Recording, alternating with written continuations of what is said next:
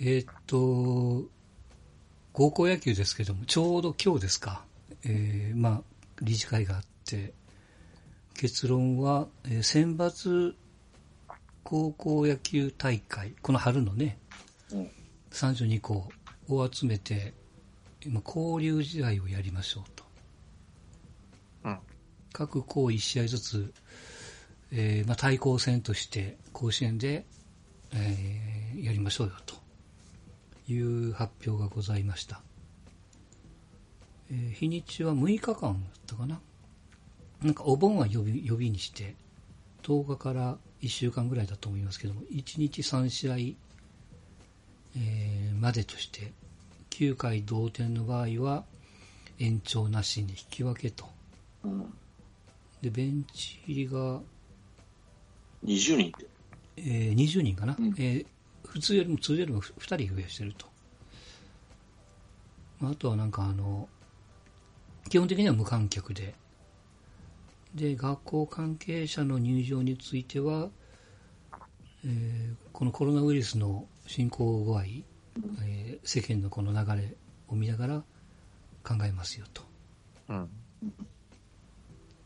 で、えー入場料っていう形の収入がないんで、参加の高校の交通費等は高野連が積立金を崩して、そこから出しますよと。抽選がオンラインで、えー7月の18日やりますと。いう感じかな。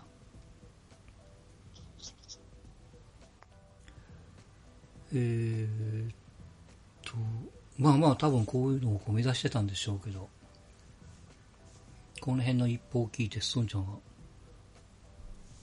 なんか思われましたか？うーんって感じ。うん。うんまあ、良かったんじゃないですか。でも、やる子は嬉しいだろうね。これはまあ、うん。我々のファンのためじゃなくて、子供たち、まあまあ、父兄も含めてね、関係者方のためのもんなんだから、我々は頑張ってやってくださいっていうだけですよ。もう、どうこういう話じゃないです。いいだの悪いだの言うバカはいるけどさ、うん、ああ、え、悪いっていう人もいるんかね。いるらしいよ、やっぱり。やっぱりリスクがあるでしょって、子供たちが集まってさ、っていう人もいるし、野球だけなんでそんな特別にやるんだっていう人もいるわけですよ。うん他のが奴らは我慢してるのになんでこうやれんは我慢できずにやったんだみたいな。うんいや、なんでも、やれるのに我慢する必要ねえじゃん。バカじゃねえ、そいつと思ったんだけどね。だったらサッカーでも何でも自分らでやりゃいいじゃんと思うわけね。柔道でも何でもね。できるかどうかは別として。まあね、中と外とか、いろんなだからさ条件があるんでしょうけど今ね。回のことで、高野連がね、中止って決めたの中に、ね、うん。あの、まあ、いろん、中止はしょうがないと思うな、そう、中止はあかんってわけじゃないんだけど、高校総体がやめてんのに高校野球がやらない、やるのはおかしいだろって人がいたわけですよね。意見として。うん。何言ってんだこいつらと思ったんだよね。うん。やれるんだってやりゃいいじゃんと。やれるんだったらね。ただ今回は無理だって判断したからやめたんだけど、高校総体がやめたから高校野球もやめたっていうのは理由にならないんじゃないの？と思ってるわけ、俺はね。で今回も我慢しろって人も中にはちょろっとき見たわけよね。バカだ。と思ったけど、俺は。みんな我慢してんのには、あ野球だけ我慢しないのかみたいな。同情だから甲子園でやるから、そういう話になるんでしょ？多う分。んまあまあ、例えば予選大会をや、まあ福岡はやらないって言ったけどさ、各県大体まあやりましょうよと、予選大会というか県大会をやりましょうよと、まあ1回戦だけなんか決勝戦までやるのか各県によって違うかもしれないけどね。うん。で、野球だけやるのかっていう話もあるわけだよね。今なんかちょっとこの前高校の先生と話を昨日かなうん一昨日かなしたんですけど、やっぱりこう各、それはちょっと武術武道系の協会の方と少し話する機会があったんですけど、やっぱ、うんあの、早急になんか大会を開けっていう話になってるみたいですね。うんあで、場所が抑えられるんだったらやれっていうような、そういった話になってるみたいなので、多分や、球だけが大きくアナウンスされてるだけで、基本的にはどこの協会もやれ、まあちょっとそのね、甲子園だと移動が全国から集めるっていうところで、そこだけは多分ちょっと得意な状況だとは思うんですけど、その県内とか府内、都内っていうレベルの中だと、多分今ほとんどの高校の、が、あの、そういった大会に動いてるっぽいですよ。どうも。うんっうんてことは夏休みに返上でやるんだよ。な夏休みとかあまあと、9月と土か、日でやるのかね。9月とか10月とか、うんその、まあ、新各、その競技によって新人戦が何月でみたいな、いろいろあるじゃないですか。それぞれのスポーツで。そこのなんかうまく間を拭って、なんか特別な一大会、要は6月とか7月とかでやるはずだった大会を、何かこうスポット的な形でやれっていうような、なんかそんな感じの指示っぽいですね、どうも。うん。そまあ、あり得る話やろね。う。うん。まあ今の状況であれば、場所だけしっかりだからそれもき抑えれればっか。けは高校野球じゃないなんですかね。そうなん、そこまではちょっと話できなかったですけど、の。まあ、きっかけ高校野球でやったんだから、高野連、まあまあ、県の高校野球連盟も頑張ったと思いますよ、そういう意味ではね。同調圧力に屈しなかったっていうのは偉いなと思うよ、俺。うん。本当は、本当はね、夏の大会やりゃいいのになって9月にずらしてでもいいからね。あの、例えば、地区に、例えばね、あの、関東地区で1チームとかね、もうもっと絞って、東海地区で1チームとか関西地区で1チームとかにしちゃってさ、もう、えー15チームぐらいにして、16かな？わかわわかり、割りやすいのは。各県一つじゃなくてもさ、そういうふうにやった方がいいのにな、それでもやってほしやったらどう？って思ったけど、まあそこまでは無理かと思ったんだけど、うん。で、今回やるって言ったじゃん、その、まあ一試合だけだけどね、思い出作りにやりましょうよって。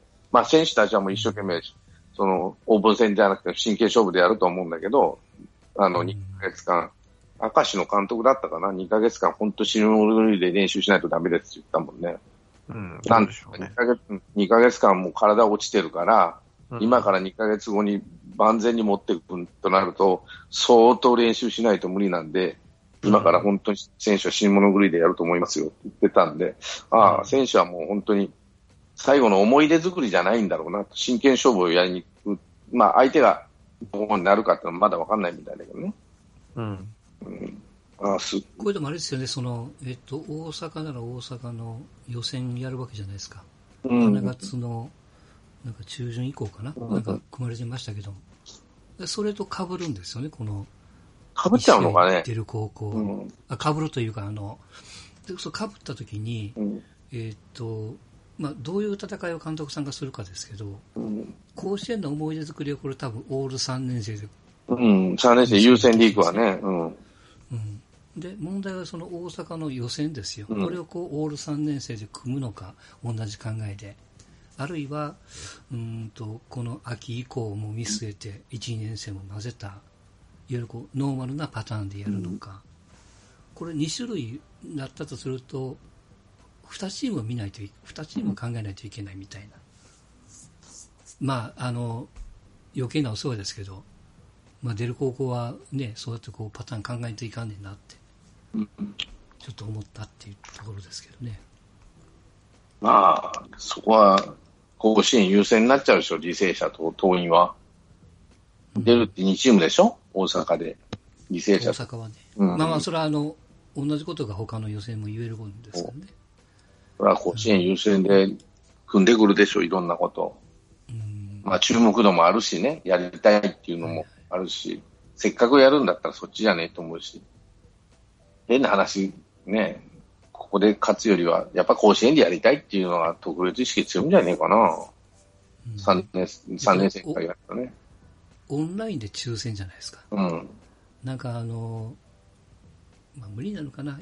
やりたい同士をやらしてやるみたいな。それはなかなか30何分と外されたのところちょっと返そうかなって気がするしね。難しいか。なんかね、いや、せっかくやるんだから、なんかそのせっかくやって、えっ、と、コールドで終わりみたいなね、なんかそんな、なっても、まあそれはそれでしょうがないかもわかんないけど。まあ基本としては選抜に選ばれてるんだから、まあ弱くない学校でしょ。うん。うん。10対0とは言わんけど、まあまあ、あとは調整次第じゃないかな。うん。あとは、なんか記事を見ると、なんか朝日新聞が全面的にバックアップしますみたいなね。毎日じゃないんだ。うん、って書いてたんです。で、これ選抜のチームなんで、あ、譲ったんかな、どうなんやろって思ってね。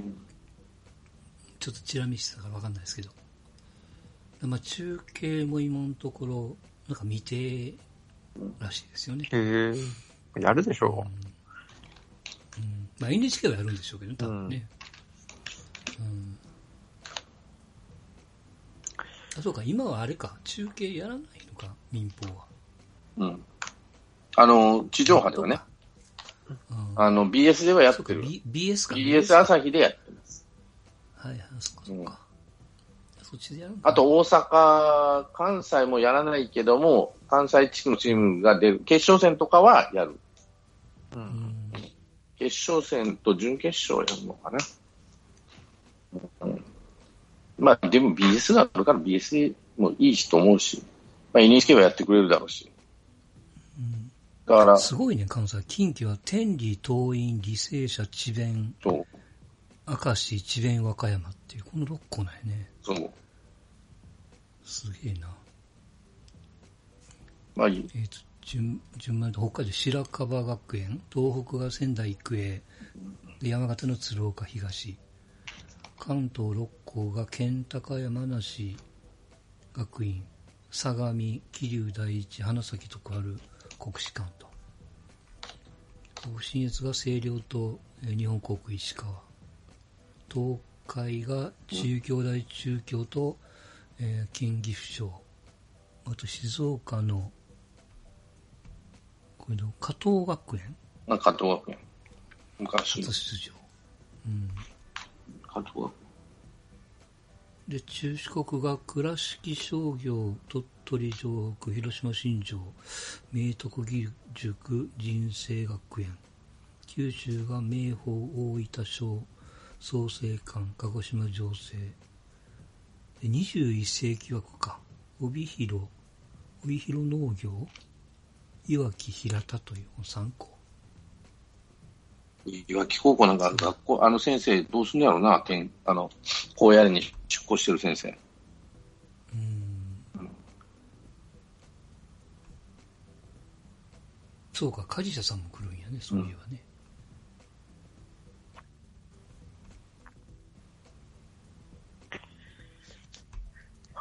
まあまあ、まあいいんじゃないですか。うん。これで2波が来た時に、ね、また、うんやっぱり無理ですってならんようになってほしいですねう。ん。うん。なったらなったらそれもしょうがないじゃしょうがなくなるけど。うん。さすがにちょっとかわいそうですよね。うんう。うんん。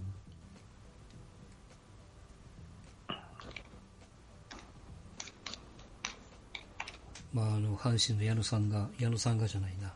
タイガー甲子園のスがね、父を、うん。なんか、5万人に送るキーホルダーにして、うん、やるじゃん。いいんじゃない？うん。うん。これはタイガースしかできんことやでね、それは。うん。やっぱりそれでもらったら嬉しいもんなんやろね。まあ、それはまあ、ええそれは嬉しいでしょ。俺も欲しかったもん。うん。あ、そうか。阪神タイガースのロゴがあっても欲しかったですかやっぱり。あ、ロゴあいやるんか、なあっても欲しかったね。ありす、うん。ありあっても欲しかったね。あっても欲しい。欲しいのうんしうん。あれ、売ってた、売ってないんだよね。うん。うん。ちょ多分でも大量にメルカリとかに出てくるんでしょうね。欲しい人いっぱいいるでしょ、あんなやつ。特にねそう。ね。うん、な幅広い年齢層で。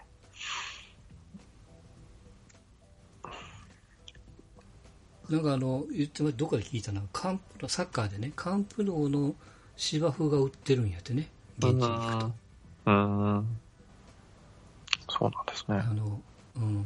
だから、それで言うと、例えばさウィンブルドンの芝生がちょっとした瓶に詰まってて、うん。うん売ってたら買っちゃうかもしれないね、売ってたんじゃないかな、現地で。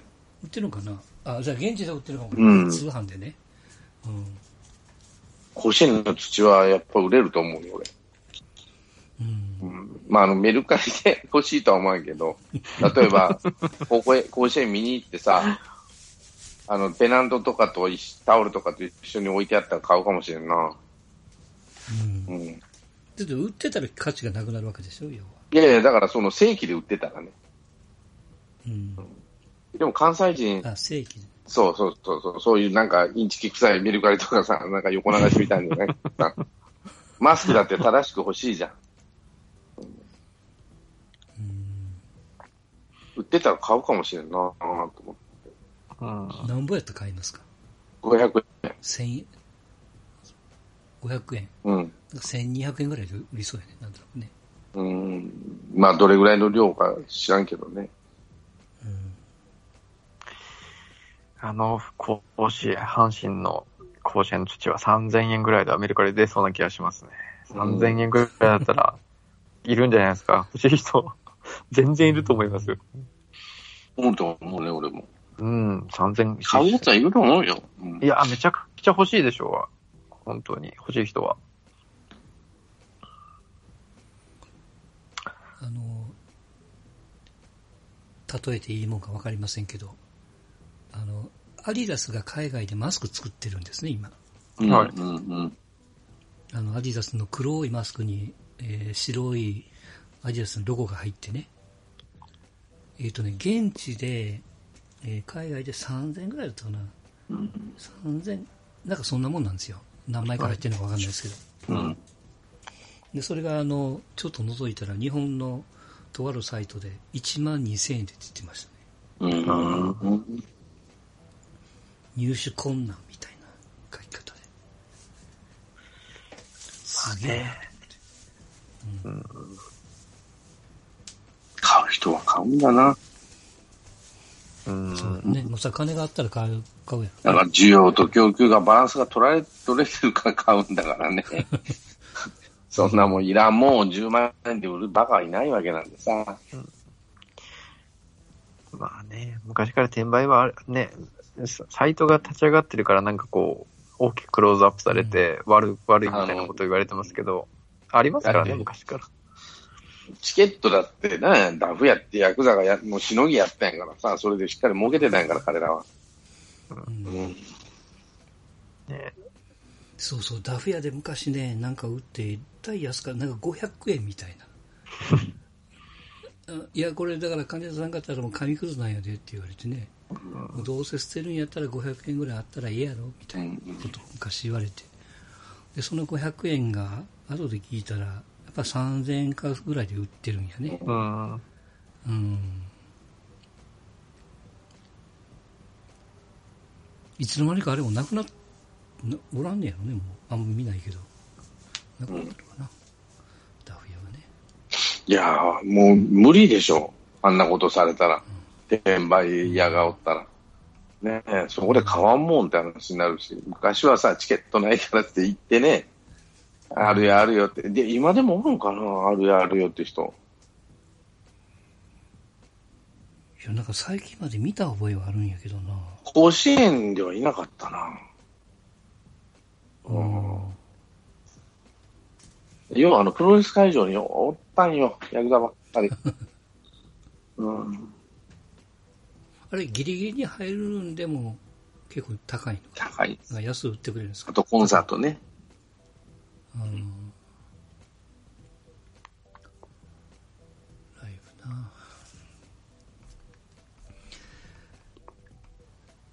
まあ、これ、あれやね、運悪く夏に大雨が降って、予備日を使っちゃいましたんだったらどうなのかな。どう いや、知らん。そら雨が、なあ、そうなったら中止じゃないかな、かわいそうやけど。中止になるのかな。こ れそらちょっとかわいそうやな。それはそれでめっちゃかわいそうやね。そんななあ、もうついてないって言って長雨になっちゃってさ。タイガースやめいやんって話だけど。うん。でも絶対8月はもう予定入れたらいかんわね、甲子園ってね。一応タイガースもそこへもうやっぱりあ開けたっていうのがね、うん今人情として偉いじゃんって。開けといたと。どうせ使わんかもしれん。もともと、もともと空いてたからね。うん。どうせ使わんし、みたいな感じでね。はいはい。まあ、使えへんわな。逆に。クソ暑いし、できるかって思ってるかもね、向こうはね。はい、そんなところです。あと最後にちょっと NBA だけ少し。はい。えー、まあ、理事会が、あのー競技のフォーマットを承認したということで、うん最終的にいろんな案がありましたけれども、えー結局22チームで、うん。えー7月の31日にスタートと。うんで、この22チームは、あの、前とちょっと違って、えーいわゆるこう各カンファレンスの、えー上位8チームに加えて、この8位とのゲーム差が、えー6ゲーム以内かな。6。はあ、はあ。うんうん。うん。それを加えると、えーっと、イエスタンが、えーワシントンだけと。うん。でウエスタンが、えーだからあと4 5チームか。うん。の合計22チームと。で、最初にまず、えー順位決定戦8試合やりますねと。うん。で、サンダーの案をちょっと見ましたけど、なんかね、めっちゃ残ってるんですよね、レイカーズとか、えーっとね、クリッパーズとか。あそうなんですかいわゆるこう、未消化のゲームの中からピックアップするんで。うん。で8、8試合なので、それをこうやって順位決めをすると。うんで順位決めをしたら、えーまあ元通り、うん。1位対8位でうんガッチャンコするみたいなね、この順番でやります。しかし合理的ですよね。プレイオフに出る可能性がないチームはもう、さ、再開させないっていう。うん。うん。アメリカじゃないとできないインテグレーションでしょうね。こそれはこの人らずっとやれなくて、来シーズンのスタートが12月なんで、う。うん。そこまでガチンコのゲームがないってことやからね。そうですあね。ーうん。やっぱ定しかも止ま期的なのか止まったのが何 ?2 月3月ぐらいからでしょ、うん。給料とかどうなってんですかね？その、ね、参加するチームは、まあ、出場給というか、まあ、そこら辺、ね、コミッションとかも、インセンティブか、インセンティブとかもいろいろあるでしょうから、ね、なんかまあ、選手会と話をしてるから、変にはしてないんでしょうけどね。うん。うん。でドラフトのロッタリーが8月の25で、実際のドラフトをやるのが10月の15日って言ってファイナルが終わった数日後とか、そんな話ですよね、確か。ファイナル。が12日までなんで、うん。うん。うん。ねという形までこぎつけたというところですよね。すごいですよね。ディズニーにぶれぶち込ん。でやって。でね、ディズニーワールドもそ開けるん。やね、そのうち。あ、そうなんですか。日本もあうんやるみたいなんで。うん。USJ はもう空いてるもんね。USJ は大そうなん2と2府、あ、じゃ大阪か、近そうそう畿圏だけかな。うん。まず、まず、うん年パス持った近畿、大阪府民だけとかね。なるほど、なるほど。ねうん年パス優先なんや。で、年パスって住所わかるじゃん。どこの人。うんなるほど、なるほど。なので、年パスでその管理していく。で、そのうち徐々に広げていくと。ただ人数制限するんじゃねえかな。うんまあまあ、そうやろね。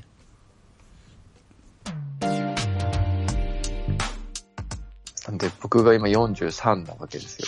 で、これから、うんまあ残りの半生って考えたときに、ちょっと今考えてるのが、若者の文化とかを積極的にこう、取り入れていって、ちゃんと見るような半生にするか、それともう、いやいやもう自分が見たいだけのものを見るんだって半生にしようかっていうのは、なんかちょっと考えますね。こう、ね、うんどれだけ若い人のものを取り入れるかって結構大事だったりするじゃないですか。でもなんか、じゃあ、率先してアニメ見るのかとか、ってなると、抵抗あるなっていう。でもなんか、いやあのハードル高いと思うよ。うん、そういや、冒頭ね、そのサブスクで、ネットフリスクガンガン今見てて、はい。うん。あの、ささっきの鬼滅の刃を見るんやったら、あの、やっぱ他に手が行くじゃないですか、なんとなくそこに行かずに。うんうんいや、ガンガンおすすめはしてくるんやけど、人気やから、うんランキングで上位なのに。そいやいや、それ見るんやったらまだラストダンス全部見ちゃうから、こっち見るで、みたいなね。う。そう。うんでも今のっていうのを知るのもまた一つのちょっとこうね、視野が広がる。もう多分強烈に広がるじゃないですか、多分。うんねだからな、そういうのも、こう、どうやっても今はなんかこう、まあ仕事も忙しいのもあって、どう、なんかこう、どんどんこう、見るものがシュリンクされてるっていうんですかね。こう、うん狭まってるような感がすごい自分の中でするんで。おおじさん化がスタートし、もう特に始まってそうなんですよ。始まってます。もうもう絶好調に始まってますから。だからね、な、何に、そのわ若者と言わんけど、そこに興味が持てるかになってくるじゃない。例えば野球って若者のものなのかって言ったら、まあ、そうでもないかなって気がする。じゃあや、今スポーツだ、何見てんのかを、だスポーツ自体をあんまり見てないかもしれんけど、うーん、例えば、なんだろうな X スポーツとかさ、ああいうのって若い子、おっさん見ないけど、特殊な人が見てんのかなと思うしね。まあ、やっぱまだマイナー競技なのかな、X スポーツとかって思うし。じゃあサッいやとにカかくあの長時間じっとしてるのはダメなんですって。うんだからアニメとか短い時間30分とか、うん。30分が何話も続いて、それをこう、うん、電車乗って YouTube で見るとか、うんなんかそれこそサブスクで見るとかっていう環境になってるからいろんでもな、ちゅうことはさ、形でいいんでしょうけど。うんサッカーなんか見れねえじゃん。45分、45分かける2、あ45分かける90分間、いつ何が起こるかわからないじゃん。野球みたいに休憩がないし。うんだから裏をうんいや、だからうち、うちの息子なんかもスポーツはダメやから、うん、何にも見ないですよ。スポーツ系は。うん、全然見ない。む娘の方がよっぽど見てる感じ。結局その拘バドミント束、拘束時間を長くできないから、各スポーツ、もうどんどんね、時間短縮、時間短縮っていうけですよ。方向性に。じゃあ一番いいの相撲じゃん。5秒以内ってほとんどわず。そうですねう。んすごい。相撲ってよくできたもんだよ。そ、そそれでも若若返りの感じがせんな、俺。相撲ってさ、昔からじいさんのもんだ。俺がちっちゃい子供の頃からじいさんのもんだ。じいさんのもんだってずっと言われてたじゃない、はい。そのじいさんとっくに死んでんだけど、まだ相撲人気ってすごいあるじゃない。まあ、上がり下がりはあるけど。うんなんかこう、相撲を見たら大人になった気分にならないか？もしれんね。そのいうん俺は昔から格闘技好きだったら相撲も好きだったんで見てたけど、うんうんうんその相撲のハードルの高さ。でも、格闘技ってね、老若男女なんですよ。例えばボクシングってすっごい人気あるんですよね。世界中で。多分一番金稼いでるのボクサーなんですよね。うん。うんうん、世界中でね。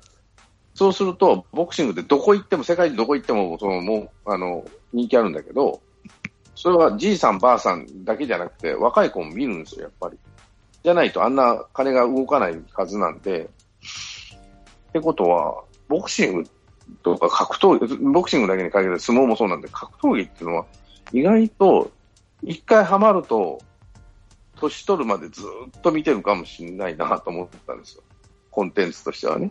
卒業のないものなのかなと思ったりね。プロレスの場合はちょっと波があるんですけど、そのボクシングとか UFC、まあ UFC だとかなと思うけど、あれ僕結構プライドとかハマハマってたとか、まあうん。K1、まあまあ、日日本の人男性ほとんど大好きだったじゃないですか、K1 プライドって、あの前世紀の時って。でもあの時を知ってる人が今の格闘技業界に戻ってる人がいどれだけいるかって僕半分も戻ってない感覚なんですよ。戻ってない。あのね、要はマニア、うんなんていうかな、素人10 100人集めて、うん、今の10年後まで同じものを見てくれる人、そのマニお金を払ってくれるマニアになる人って言ったら、100人おったら5人ぐらいなんです。うん、10年後まで見てくれる人は。多分ね。その5人は永久に見て、その、日本の場合はその100、ボクシングの場合は逆で、珍しくて、30人を持ったら30人、100人おったら10人は見てくれるんですよ。それがずーっと続くの。うんだから、うんちょっと変わった世界なんですけど、で、プライドはなんでダメになったかっていうと、バレちゃったんです。何がバレたかっていうと、つまんない。つまんない。つまんないんです。決着がつまんない。プライドとか、あの格闘技、K1 もそうなんだけど、創世記ってすっごい派手なんですよ。面白いんですよ。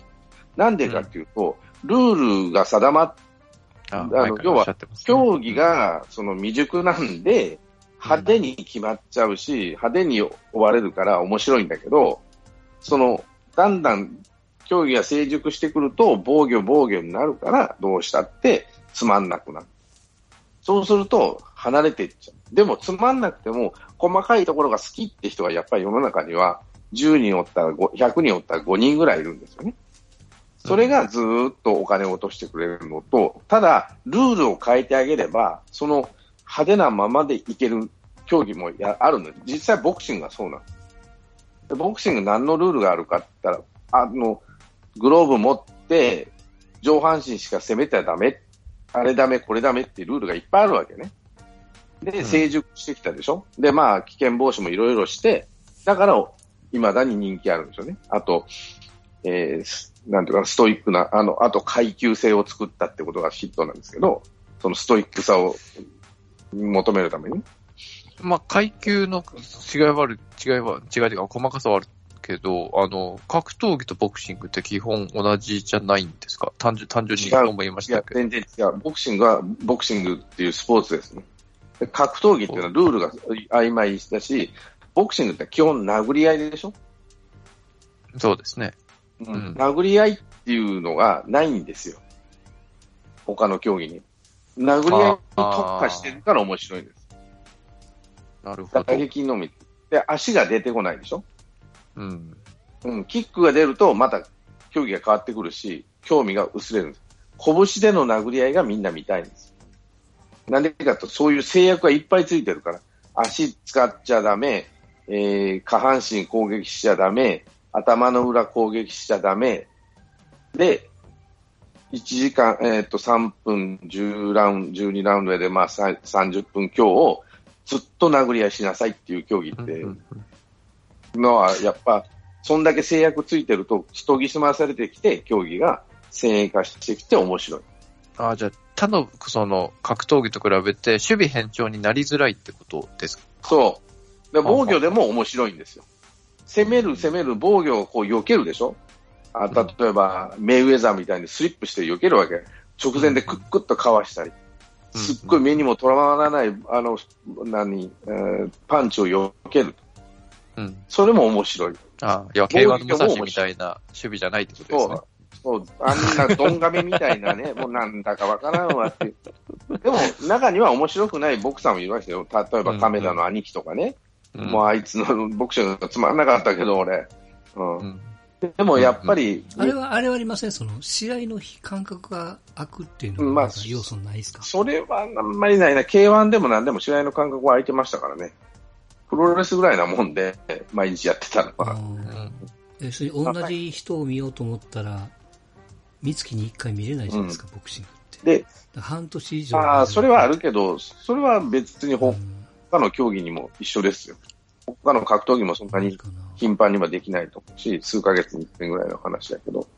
やっぱうんじゃあ、そのボクシングでも人気あって、全部が全部みんな人気あるわけじゃなくて、例えばメイウェザーって最初はつまんねえって言われてたんだけど、うんあのスリップとあのスピード感、あの絶対当たらないパンチが当たらないっていうのはやっぱ、だんだんだんだん面白くなってくるんですよ。で、どんどんどんどん強い相手が出てくるわけ、世界中から。うんね、キャオだのなんだの、どんどん出てきて、それを全部かわすわけですよ、彼は。で、あの、勝ってくるわけです。で、悪道でしょ？あの、うんビッグマウスで。それは面白いよって話になるし。だから防御だけ、珍しいですよね、防御だけで勝った人。あと、パシアスクで、あの、モハメド・アリは、あの、彼はフットワークでね、ヘビー級にしては珍しくフットワークが抜群だったもんで、うんその、要は蝶のように舞い、蜂のように刺すっていうのは、要はアウトボクシングで、めあのインファイトで打ち合うっていうより、こう、華麗に、こう、スステップして相手を倒すっていうのがかっこよかったわけね。で、マイク・タイソンなんかは、その、ちょっとつ猛進でさ、すっごいヘビー級の癖してめちゃくちゃスピードあって、相手にこう懐入ってってインファイトしてドドーンと行くのが人気あったっていうのがあるしね。そうか。あ、ストーンさんってライジンとかどう思ってんですか？あれはだいぶ、あのね、悪くはないと思うんだけど、やっぱ軽量級と女子に行ったんですよ。なんでかっていうと、女子ってまだ成熟されてないから。うん、うん。で。もう一つは、ボクシングの魅力って何か？リスクなんです。リスクを取るか取らないかなんです。うん、うん、うん。で、一番人気、日本で多分、俺が30年間で一番人気あったボクサー誰かって辰吉なんです。ああ、そうですね。うん、わかる。すごい辰吉って。何が面白かったっていうと、彼はリスクを背負うんです。うん。要はガード避けて、スリップだけで勝っていこうという男なんですよね。うん。で、絶対腕上げないんですよ。うん。で彼の目の良さでこうスリップしてこう避けて、で、パーンと打ってって、ハードパンチで勝っていくっていう、もうスリリングな、なんていうかな、ボクシングをするのがリスクなもんで、そのリスクショー、だんだん競技がその成熟されてきたりすると、リスクを背負わなくなるわけですね。うん防御、リスクを、なんでもそうじゃん。リスクはとにかくリスクヘッジして削っていくわけでしょ？スポーツって。うんで、ライジンって今何してるかって言ったら、女子に行ってるわけなんですよ。で、女の子は今まで、あの、格闘技あったんだけど、それほど儲かる商売じゃなかったんですまあスポットライト当たってなかったですよね。うん。でペラッペラな商売だったもんで、それを人気のある選手をこう、まあ、盛り立てて当てると、まだ彼らは、リ彼女らはリスクショット、まだ分かってないわけじゃないけど、成熟してない競技なんで、やっぱりバチバチ来るわけ。それと女の子って基本的に女子プロでも何でもそうだけど、男以上にリスクをし うん。ずに、リスクを背負ってっていうか、もうガンガン来るんですよ。女子プロでもそう。なんでか、うん痛み強いから、基本として。うん。迫力はないけど、うん。男み、あの、重さはないけど、スピード感とか、そういったものに、みんな、こう、徐々に、こう、なんていうか、あ目がいくじゃない見せられれてる感じがあるんですね。は、女子に特化してるわけじゃないけど、女子をこう、重きを置いてる流れは、好き、あの、正解だけど、男子は朝倉未来にを多分エースにするんだろうなと思うと、中量級なんですよね。うん。中級っていうとスピードとか自分と同じ体格のような人が頑張ってるっていうのが、その、現実離れしてない。隣のあんちゃんが勝つみたいなレベルでやっていくんじゃないかな。あと、中量級の良さっていうのは何かっていうと、迫力はないかもしれないけど、世界中に選手がいるから。ヘビーっていうのはやっぱり選手の数が限られてるんで、うんどうしても。だかあれ、那須川ってライジンでしたっけ？えっ、と、彼はライジンと K1 も出てるんじゃないかな。?K1。彼は強い。僕あの、彼な、彼がなんかこう、トップみたいな、で僕そんな見てないからトップみたいなまた釣り上げられてるじゃないですか。で、たまに、あ、試合やってるやと思って見るんですけど、相手が弱いのか、彼が強いのかが、なんかよくわからないのま思いますよ。パワーもあるし、強いと思う。パワーもあるし強いんですか？強いと思いますよ。強いと。ただ、世界一強いかって言われると、んもうちょっと違うのいるんじゃないって思うし、うん。彼、総合も、あの、キックも両方もやるから、うん。どっちもやりたい。で、調子こいてメイウェザーとやっちゃったけどさ、うん。あんなことしきゃいいのにと思って見てたんだけど、うん。うん、どっちかに絞った方が俺はいいのかなと思うし、まだ若いからね、二十歳かそこらだから。なんか祭り上げられ方が早すぎませんか？なんか。うん。いや、ヒヒーローを作りたい。あの、もう一つ、プロレスでも格闘技でも、えーはい相撲でもそうなんだけど、ああいう個人業、個人種目ってヒーローを作りたいんですよ。例えばテニスでは錦織圭介ね。うん。うん。で、若くてかっこよくて速い、あの、強いのが一番人気になるので、例えば昔だったらマサトであったりとかね。うんうんそのライバルを世界中から探してきたりとか。だからキックだけに特化せずに他のことをやらせるっていうの、まあ親父のあれかもしれないけど、まあやってる相手はまあもっと強いのが、なんか弱い相手とばっかしてません？そんなことないんですか？弱くはないけど、そんなに強くもないってやつ。で、いいところのマッッチメイクをしてくるなと 思うような感じ。うんそれがし超素人の僕でも、なんとなく感じ取れるのが、こう、ガッと入っていけない、那須川天心に。なんか理由だなんですから、例えば、さっき言ったリスあの、マッチメイクのリスクもあるわけなんですよね。うんうんうんさっき言ったメイウェザーとやったって、それはメイウェザーに勝てるわけないって試合をなんでするんだって話になるわけですよ。うん。そう世界一のボクサーとやるって、それはたのあの箔はつくかもしれんけどさ、話なんでね。うん。うん。でもそれはやらす必要ないじゃんって話なの。もっと、もっと違う、自分と同じレベルがもうちょっと上の、その金を、無名だけど強い選手、例えば、うんうんえー、無衛隊の選手とかそういうのを連れてこりゃいいのにって俺は思ってるわけなんうんですよね。うんうん。そうですね。すごいわ。だからそれが彼のためなんだけど、彼をヒーローにしたいっていう、やっぱりお金を持った人たちが、そうなんですよ。あの、柏原とかいう、あの、平和プライドやってた、ああの、昔の東海テレビのプロデューサーがやってんだけど、はい。うんあの人が同じような手法を使ってるなっていうのはよくわかる。ただ女子に関してはナイスやなと思う。ああ、女子はそういう。あのうん強い者同士やらして、とにかく今、ヒロインをいかに探し、その、えーうんうんなんていうかな、えー綺麗で強い子っていういカテゴリーにしたいんだろうけど、なかなかそれが現れてこないと。抜きんでた子がね。うん。へえ、面白いですね。困ったらや山本家に頼るみたいなね、うんなんか。困った時の山本家なんですけど、だって綺麗じゃんね、あの、みゆさんにしても。うん、まあ、だいぶ、だいぶ年齢はちょっと。ちょっとおばちゃんになったなと思うけど、うん。えーキットっていう、あの、のりふみくん亡くなったけどさ、まあまあね。ああいう物語も持ってるから、それは使いたいと思いますよ。なんかこう、解解雇主義じゃないですけど、あの、瞬間最大風速のプライドをやっぱり、大会、ね、K1 とかを経験してる分、なんかやっぱこう、物足りなさというか、ちょっと本当変な言い方ですけど、学芸会っぽさを、うんあれはね見えるんですよね。今はね、あそれはなんでかというと、怪物がいないんですよ。ああ、エミエ、ヒョードルとかノゲイラとか、あんな体のでかい、バンバンぶつけ合うとか、高山とか、ドンフライとか、怪物なんですよ。要は怪獣大会なんですよ、あれは。うん。うん。うん K1 もそうでしょ？そうですね。うん。だから怪獣大会が面白かったんだけど、うんでも怪獣もいつかはみんな、やっぱり選手寿命も短いし、やっぱり、あの、なんていうかな、そういうふうに防御に走りやすくルルールになっちゃってるし、ってなると、アメリカに行ってんですか？怪物は。全部。えっとね、もうヒョードルはもう引退試合したんじゃないかな。ノゲイラはもう引退してる。い今、今の世代の怪物っているわけじゃないですか。ああ、もう UFC。と全部 UFC なんですか。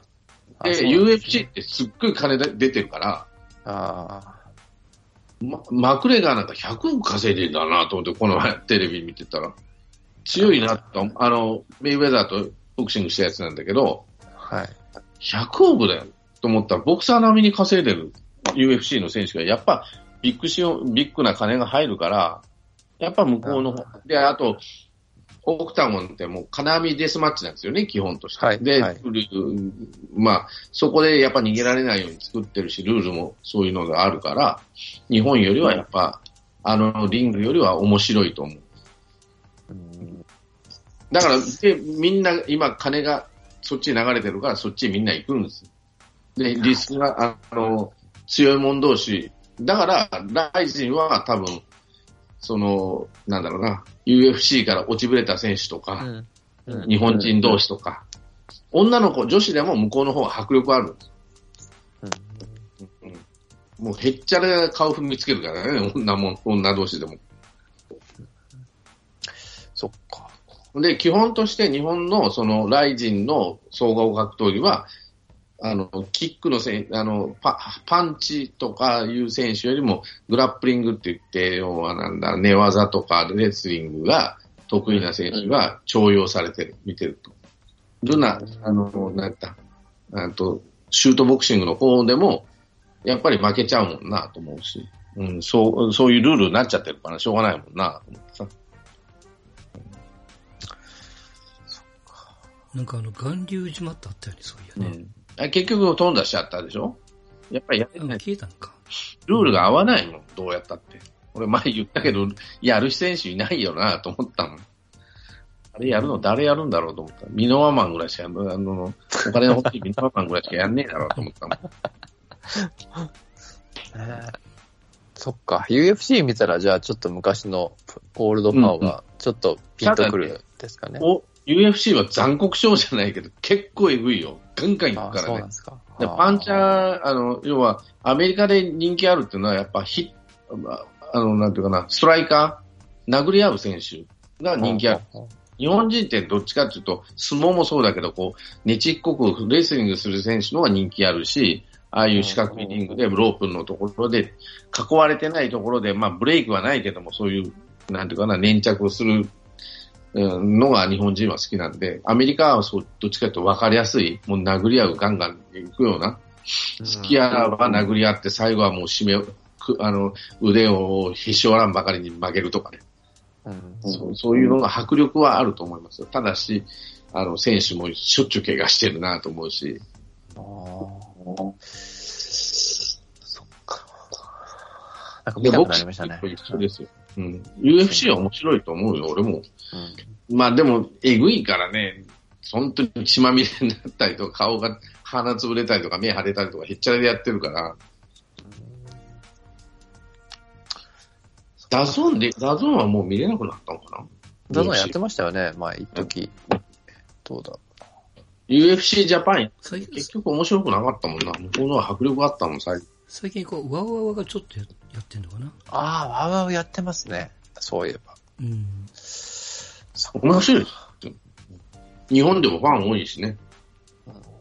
うん一部の、誰か、松本講師と、松本、あの、稲葉講師と、えー、ふけえー木村拓哉とかだったか福山雅治か。好きなの。うんちょっとなんか、いつか、ある程度の時間をいただいて、あの、ストーンさんにこう、今の、こう、格闘界の、あの、おすすめじゃないですけど、なんかこう、、さっき見どころとかあ、そうなんですか。だから地上波で正月にやる、あ、ね、年末31日か、やるやつは見てるけど、はい。もう飛ばし、あの、もう、煽りが長くてどうしようもないもん。あですね。わかる。すごいわかる。だから、これはね、昔からなんですよ。あれ、プライドと K1 のやり方なのね。煽りが長いのは。あけぼのとボブサップとかってもうなんか、いつ始まるんだみたいな。もう、なんこれと思うくらい嫌になるんで、録画して、ぶっ飛ばして、4時間の番組を 1, 1時間半ぐらいで見終わる。CM も飛ばして、煽りも飛ばして。やると1時間半ぐらいで見終わるから、年末はいつも録画してみて。あテレビ局側は気づかないんですかねあれが悪手だっていうこと。いや、時間潰した。いや、うん。うん、まあ、あ、ああれも込みでっていうつもりそうなんですよだよね。ね。だから、うん、分かってるけど、分かってるでしょみたいそう、な。素人ばか、あの、全く初見の人に見せたいっていうのは、その煽り V はわかるんですよ。ほぼほぼ初見の人とか、俺もあんまり知らん選手がいっぱい出てきたりすると、な、誰だこれと思って、み煽り V は見てる時はあるんだけど、はい。それが長すぎると鬱陶しいなと思うわけ。うんそうですね。TBS やったっけ？そのボクシングなり。長い。なりで。めちゃめちゃ長い。とにかく、うんいや、全然始まんない TBS もそうだけど、富士もあの、村田の試合も長い。うん村田の試合、いい試合は多いんだけど、嫌になっちゃう、見てると。いい加減してくんねえかなと思うし。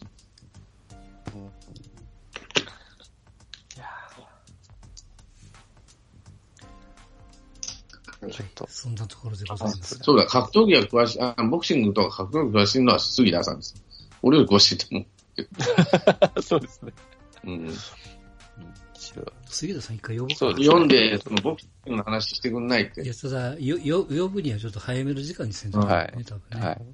8時頃から始めて、10時まで。うん。いや、なんなら奥さんも一緒に読んで、奥さんの了解をいただいてから始めたからね。福岡行って話心置きなく喋ってくれるから。ね、そう、僕見たいんですよ、格闘技。もう一回ちゃんと見たいんですけど、なんかうこんうんう、しよくわかんないから、ちょっとこう手が出せないところがあるんで、いろいろこう、今のストーンさんの話聞いただけでも、あそうか、ライジンちょっと女子はそういう風に見ればいいのかって、ね、ちょっとこうポイントを教えてもらった感があるんで、もっとちょっといろいろ、女の子って無茶するわ。女子プロでも何でもそうだけど。うん。あの、迫力はないよ、男ほど。あの、ち稚拙だし。でも、アメリカ、今女の子はせ社会進出いろんなとこしてるじゃん。どんどんどんどんとさ。はい。別に。あの、スポーツもそうだし、えっ、と、会社、あ社会でもね。ね、アメリカなんかは特にそう、WWE なんか本当に女子を、あの、男子と同じように持ってきたいんだろうなっていうのがありありわかるね。うん。うん。もう、社あの会社の社会的地位を上げるために、まあ、利用してるわけじゃないんだけど、うん、いい女子プロレスラー引っ張ってきてね、日本人レスラーで。うん、で、話はか、木村花は多分呼ばれただろうなと思うような子なんですよ。英語喋れたから、彼女。英語喋れて、運動神経も良かったし、見た目も可愛い、綺麗じゃん。エキゾチックな顔。化粧して、あのピンクの髪の毛すれば、絶対22歳だったら25までには、向こう行ってても成功してるし、その先輩が成功してるから、絶対呼ばれてたと思うんですよ。で、体格もいいし、これは、と思ってたから、本当に残念。あの、試合も見たんですよ。亡くなってからに。うんうんうんいい試合するんですよ。あの、デビューの方はもうなんか、かわいそうな試合なんだけど、今はもうヒールでやってて、あいい試合するなと思ってたんだけど、女子プロレスラーの人気レスラーになるだろうな、この子は、と思ってたんだけどっていう話。だから、返す返すもちょっと残念だな。で、WWE って今、そのアメリカ、あの、その女子を、その女子の地位向上のために頑張ってるんですよ。そういう意味で。男子のつ、あの、刺身の妻じゃないよっていう感じで。その中に日本の女子レスラーも3人いて、トップは、まあトップに、トップやね、アスカなんか。完全にトップやな。うんでやってるんで、多分、もしかしたらアメリカ人が一番知ってる日本の女子は誰って言ったら、アスカっていうかもしれないぐらい、今、いい人気のあるレスラーですからね。